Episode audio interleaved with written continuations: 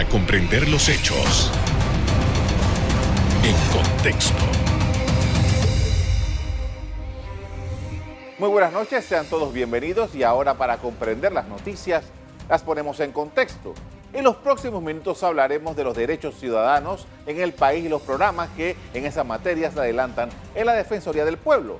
Para hablar de ello nos acompaña esta noche el defensor del pueblo Eduardo Leblanc. Buenas noches. Buenas noches, ¿cómo estamos? Muy bien, gracias. Gracias por haber aceptado nuestra invitación, señor defensor. Eh, en primer lugar, eh, quisiera que si nos puede regalar una información acerca de un balance de lo que ha sido estos meses en los que usted ha estado a cargo de esta importante oficina que quizás no todo el mundo la considera como en su real magnitud. Sí, bueno, han sido meses eh, arduos, meses difíciles. Eh, han sido seis meses en los cuales hemos tenido que sopesar muchas cosas. Hemos tenido que trabajar a través de en medio de una pandemia, perdón, eh, lo cual ha sido muy difícil. hemos tenido también que sortear algunos temas del pasado y volverle la confianza a toda la ciudadanía y también enseñarle qué es la Defensoría del Pueblo, puesto que había muchas personas jóvenes que no conocían la Defensoría del Pueblo y hay muchas personas también que habían perdido la fe en esta institución. Ha sido bastante difícil, pero bueno, para eso estamos, para eso fuimos elegidos y, bueno, eh, seguirá siendo nuestro trabajo de aquí adelante. Eh, señor defensor, tomando en consideración lo que usted mencionaba del tema de la pandemia y las características que tenemos, uno de los grandes reclamos que se ha estado haciendo por parte de algunos ciudadanos organizados es el tema de los derechos civiles, los derechos que tenemos todos de acuerdo con la Constitución, y andar libremente, de, poder eh, movilizarnos, en fin, todas esas garantías que están en la Constitución y que algunos han reclamado incluso a la Corte Suprema de Justicia, hasta ahora no se ha atendido este asunto en la Corte, por lo menos no, no que sepamos. Quería saber cómo la Defensoría lidia con este asunto que es de derecho humano. Bueno, sí, ha sido bastante difícil. Eh, básicamente, eh, definitivamente tenemos que decir que se nos ha coartado eh, derechos a la libre tránsito, derecho a manifestarnos. Muchos derechos han sido vulnerados, pero se sopesa el bien común que es la salud. no hemos vivido en el encierro porque yo nada más tengo cinco meses, seis meses aquí, perdón pero el tiempo anterior eh, estuve encerrado igual que todos los panameños. Eh, también tengo que comprar en los días, de, en los días que me toca. Entonces, eh, al final, esto ha sido un tema de todos, un tema que hemos tenido que, que comenzar a, vivir con ellos. La Defensoría ha estado vigilante en este tema de pandemia, nada más ha estado una semana, semana y media cerrado, y los otros hemos estado en vigilancia para que se respeten los derechos, se cumplan los estados, por ejemplo, de cuarentena, eh, los tiempos de, de compras de, de, hombres y mujeres. Pero ha sido difícil, ha sido bastante difícil. Ahora, señor defensor, eh, entiendo que eh, la oficina a su cargo ha estado trabajando en una hoja de ruta de los derechos humanos. ¿Y nos puede explicar un poco de qué se trata? Sí, bueno, eh, desde que fui elegido yo me tracé una, una ruta eh, para llevar a, la Defensoría del Pueblo a otro sitial, a devolverlo donde dejaron muy buenos eh, defensores del pueblo, como el doctor Italo Antinori, Juan Antonio Tejada, para que volvieran a tener la confianza en esto. Lo que hicimos es básicamente retomar algunos programas que tenían, mejorarlos. Tenían un programa de, de atención inmediata lo convertimos en un programa de acción comunitaria porque el tema inmediato no, podía, no lo podíamos eh, realizar por la falta de recursos, así que lo cambiamos un poquito de percepción, de concepción, perdón. Eh, también le hemos metido tecnología, hemos mejorado un poquito lo que es la página web. Ya el 15 de febrero nace eh, una aplicación de, celular que sale primero para Android viene también un asistente virtual. Hemos, nos estamos enfocando en ambiente, nos estamos enfocando mucho en temas de igualdad, de discriminación.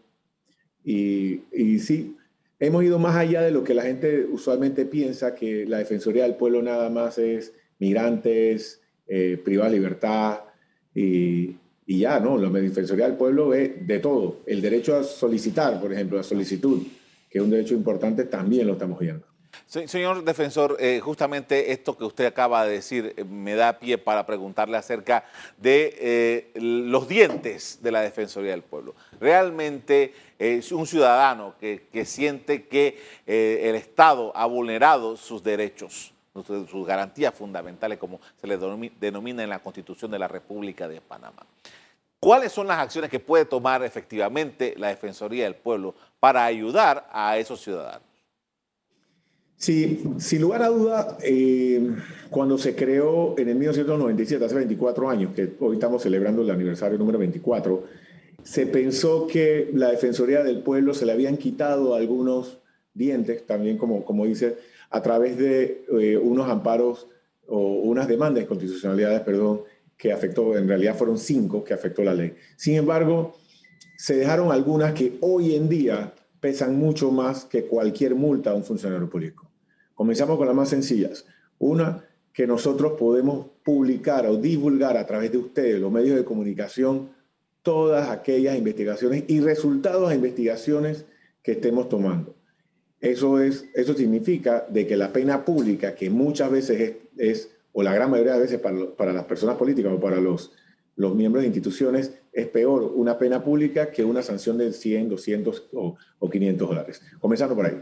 El otro tema es que dejaron, a Dios gracias, no fue atacado, eh, un artículo 28 y 29 que establece que nosotros, además que podemos investigar sin formalismo y sin responder a, ninguna autoridad, podemos interponer en caso de que negativa nuestra respuesta o que eh, negativos justificados, que desatiendan o que no quieran de alguna forma contestar claramente o de forma confusa, nosotros podemos establecer procesos administrativos o denuncias penales. No lo hemos hecho, pero está la posibilidad de que, podamos, hacer, podamos hacer este tema, este tema por incumplimiento de los deberes de funcionario público. Por ahora, dentro de mi gestión no se ha hecho. Hemos tenido una excelente colaboración con la gran mayoría, no digo que todos, pero con la gran mayoría, de las instituciones del Estado. Hay algunos que nos cuesta un poquito más la respuesta, pero poco a poco van, van comprendiendo eh, lo, lo, importante que es en estos nuevos eh, años, este, en este eh, siglo, lo que es los derechos humanos que ha cogido mayor importancia cada día más gracias a los jóvenes y a las personas que son más conscientes aún. Pudiéramos decir, señor defensor, que entonces que en este periodo en el que nos encontramos, en el que usted ha estado al frente de esta institución, digamos que es la característica o el, enfoque primordial ha sido el de poder rescatar esos otros nuevos elementos, eh, eh, o nuevos no, pero sí otros elementos que dan eh, dentro de las, grandes figuras que hay de los derechos humanos. Sí, sin lugar a duda. Lo que pasa es que todos los defensores han tenido sus épocas y sus momentos, pero pienso que hubo un letargo en algún momento, no quiero echarle la culpa a alguien, pero hubo un letargo donde no se aplicó bien la norma, porque la norma es la misma, esa norma es la misma, y no, no se quiso o no se pudo aplicar estos artículos que están, adicional de que el, el quinto poder, que es, que es ustedes, los medios de comunicación, a los políticos les afecta mucho si nosotros publicamos una investigación o un resultado al final de violación de derechos humanos. Otra cosa que nos ha apoyado muchísimo es que internacionalmente estas listas negras, grises, en las cuales países como Panamá a veces está, estamos inmiscuidos, también eh, analizan muchas cosas, entre ellas las violaciones o no de derechos humanos. Esto nos ha ayudado porque esto da pie a que instituciones estatales nos respondan, a que definitivamente eh, un, órgano ejecutivo eh, nos tome en consideración y, nos responda rápidamente, o que tengamos una muy buena relación con el Ejecutivo y con, el, Legislativo en base a esto, ¿no? que también nos hemos respetado y hemos yo digo que de alguna forma eh, vistos como pares y que nosotros estamos, básicamente no somos perseguidores, sino que somos garantes a que se respeten los derechos humanos eh, para los panameños. Por esto, señor defensor, vamos a hacer una primera pausa para comerciales. Al regreso, seguimos conversando sobre los temas relativos a la Defensoría del Pueblo y los derechos humanos. Ya regresamos.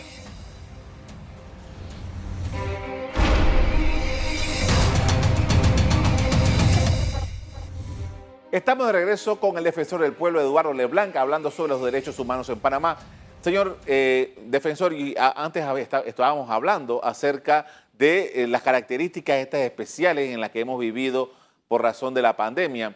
Y usted, eh, de acuerdo con una publicación que hizo la agencia F hace como un mes, cuidado un poco más, usted decía que eh, usted había detectado un, conflictividad social, creo que esa fue la palabra que utilizó para describir el, clima en el que se encontraba Panamá.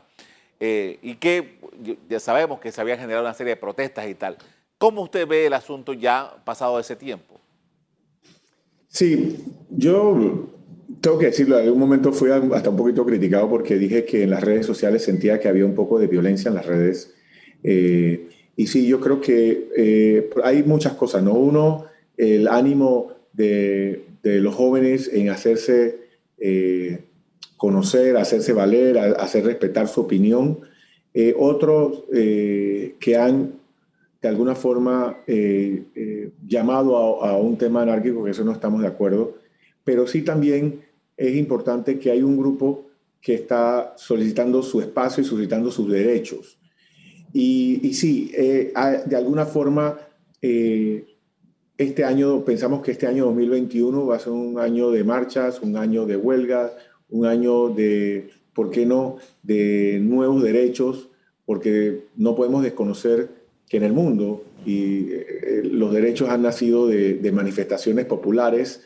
En Panamá tenemos un código de trabajo, siempre lo uso de, ejemplo, eh, producto de luchas eh, sociales de trabajadores y muchas otras leyes. Entonces, parte, parte de, lo que, de lo que está ocurriendo es este, esta evolución de, de nosotros como personas a nuevas reivindicaciones de derechos. En otras ocasiones obviamente hay personas que aprovechan de este tema eh, y, entran a la violencia, lo cual nosotros, o a la desobediencia civil, lo cual nosotros definitivamente no estamos de acuerdo. Ahora, ¿usted eh, eh, piensa que en, esa, en ese marco de lo que usted menciona como nuevos derechos, la Defensoría del Pueblo estaría interesada en liderar algún planteamiento de esta naturaleza? Nosotros estamos eh, prestos para colaborar y acompañar a todas aquellas, aquellas personas que sientan que tienen sus derechos vulnerados.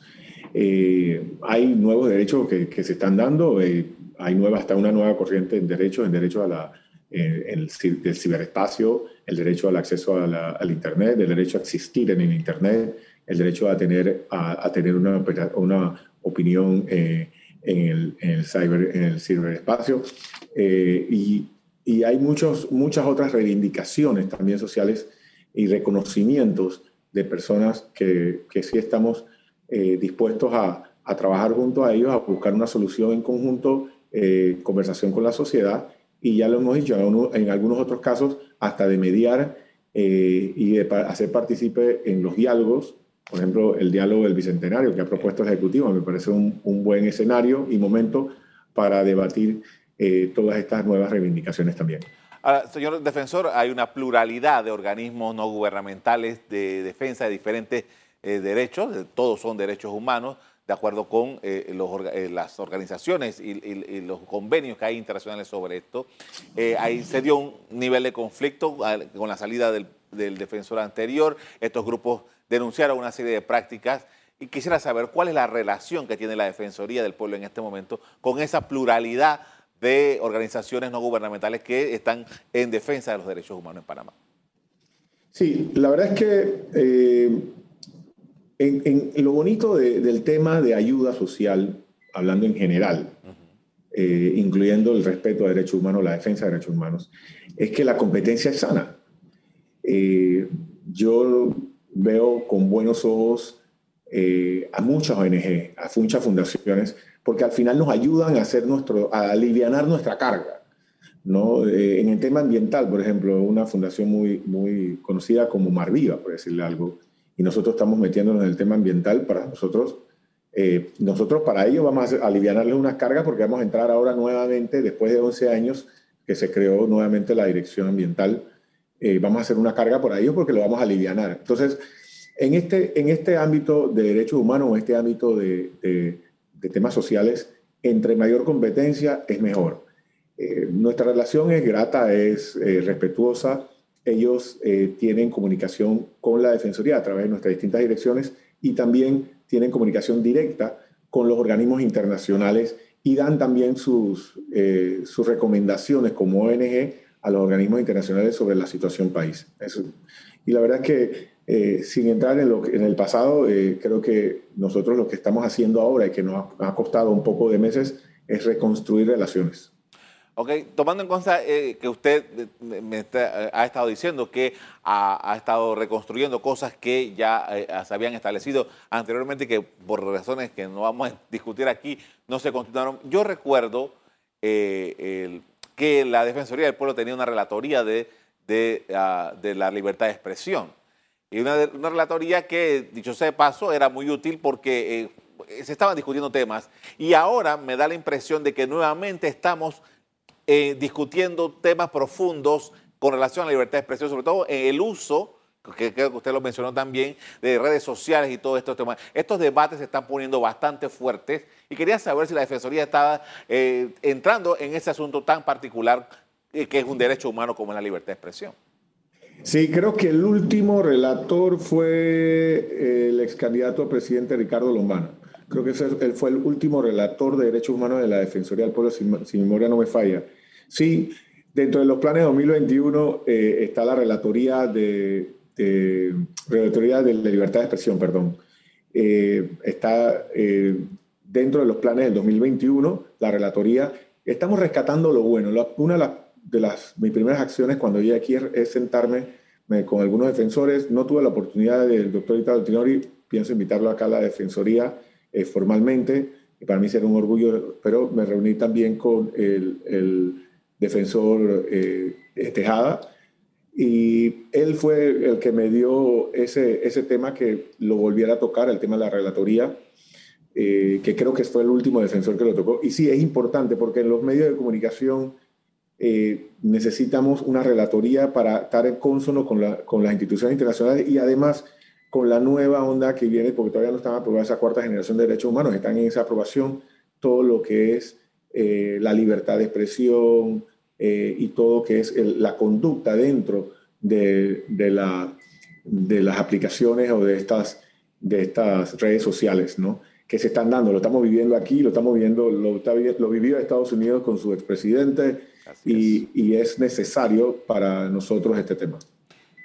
Con esto, señor eh, defensor, vamos a ir a un cambio comercial. Al regreso, seguimos haciendo un análisis de las condiciones de los derechos humanos en Panamá. Ya volvemos.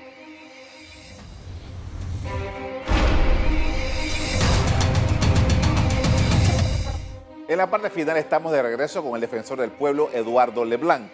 Y en esta oportunidad quería conversar con el, señor defensor acerca de las circunstancias en las que nos encontramos con el tema este de la pandemia. Y, eh, claro, la salud es también un derecho humano. Y parte del debate que hay internacionalmente en este momento es en torno a la vacuna y el acceso de las personas a las vacunas. El gobierno de Panamá ha establecido una serie de convenios para tener vacunas en el país y una quizás las inquietudes más grandes que vamos a tener eventualmente cuando lleguen estas vacunas es el acceso a ellas. ¿Cómo la Defensoría del Pueblo está viendo este asunto en particular? Sí, yo creo que comenzar esta respuesta en, decirle a las personas que primero no tengan miedo a la vacuna, creo que eh, luego de informarse deben vacunarse. El programa ampliado de vacunación, de inmunización del Ministerio de Salud ha sido eh, un ente primordial para la erradicación de algunas, algunas enfermedades eh, en la República de Panamá. En cuanto a la vacuna, eh, le hemos hecho saber al, ministro de Salud nuestra, nuestra inquietud y adicional que estamos pendientes en que todos los panameños, indistintamente estratos sociales, indistintamente la religión, indistintamente eh, que, a qué nos dediquemos o nuestros partidos políticos o no, tienen que ser vacunados. Es muy importante que la vacuna llegue de forma equitativa y a lo largo y ancho del territorio nacional. Es la única forma, por ahora, científicamente probado, que podamos eh, vencer a este COVID-19.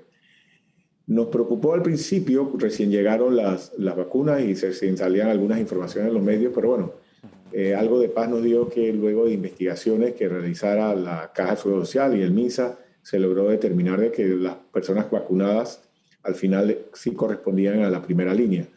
Pero bueno, esperemos que esto haya sido una experiencia pasada y que en los próximos fase 2, 3, 4 y 5, yo creo que me tocará como la 4 o 5 por allá, nos vacunen a todos y todos podamos lograr una inmunidad eh, de rebaño, pero a través de vacunas y no poniendo a más personas eh, que fallezcan por este, esta horrible enfermedad. Siguiendo en el hilo ese de, la, eh, de esta situación con la salud, que es un derecho humano, ¿qué evaluación ha hecho la Defensoría del Pueblo de lo que ha ocurrido en los hospitales públicos en Panamá durante todo este periodo? Bueno, yo tengo que dividir el tema entre los momentos de encierro total y lo actual. En el encierro total lo que ocurría es que no había acceso a las consultas externas en, nada. No había acceso a las operaciones, se postergaron operaciones. ¿Y qué está ocurriendo ahora? Bueno, tenemos un cúmulo de, de atenciones de personas que no se atendieron a tiempo, que les faltó atención en, en, su momento, que todavía no han podido atenderse porque ha fallado el tema de citas, porque eh, no hay suficientes médicos en algunas áreas, eh, el tema de las operaciones, eso ha creado alguna mora de operaciones normal, producto del tema de COVID. También hay que reconocer que el Estado se ha abocado más a atender el tema COVID, evidentemente los que nos están dejando los más muertos y más enfermedades y más problemas eh, o más secuelas. Y, tenemos estas personas de enfermedades crónicas o de algunas enfermedades que, sobre, que, que de algún momento eh, en, en, los días o en los meses este sobrevinieron y que tienen que ser atendidas. Eso son una de las principales preocupaciones del pueblo panameño. Cuando hablo del pueblo, del, del, panameño y de las personas en general, ese acceso a la salud.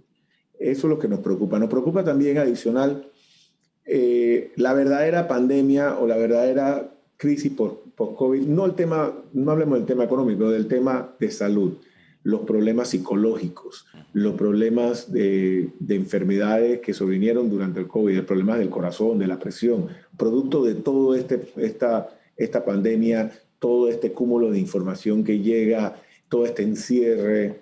Eh, nos preocupa un poco y, aprovecho para hacer un llamado al Ministerio de Salud a que los fines de semana, ya que vamos a estar eh, encerrados, eh, eh, por, el bien, por el bien común, aunque muchos no estén de acuerdo, es, la norma y, tratemos y hagamos todo lo posible para que se varíe, pero mientras que estemos ahí, busquemos ayuda psicológica, busquemos programas eh, de radio, de televisión, que podamos ayudarnos a todos a superar psicológicamente este encierro, eh, sobre todo a los más afectados que son los niños, y los adultos mayores que han estado eh, de alguna forma más encerrados o más aislados del mundo exterior.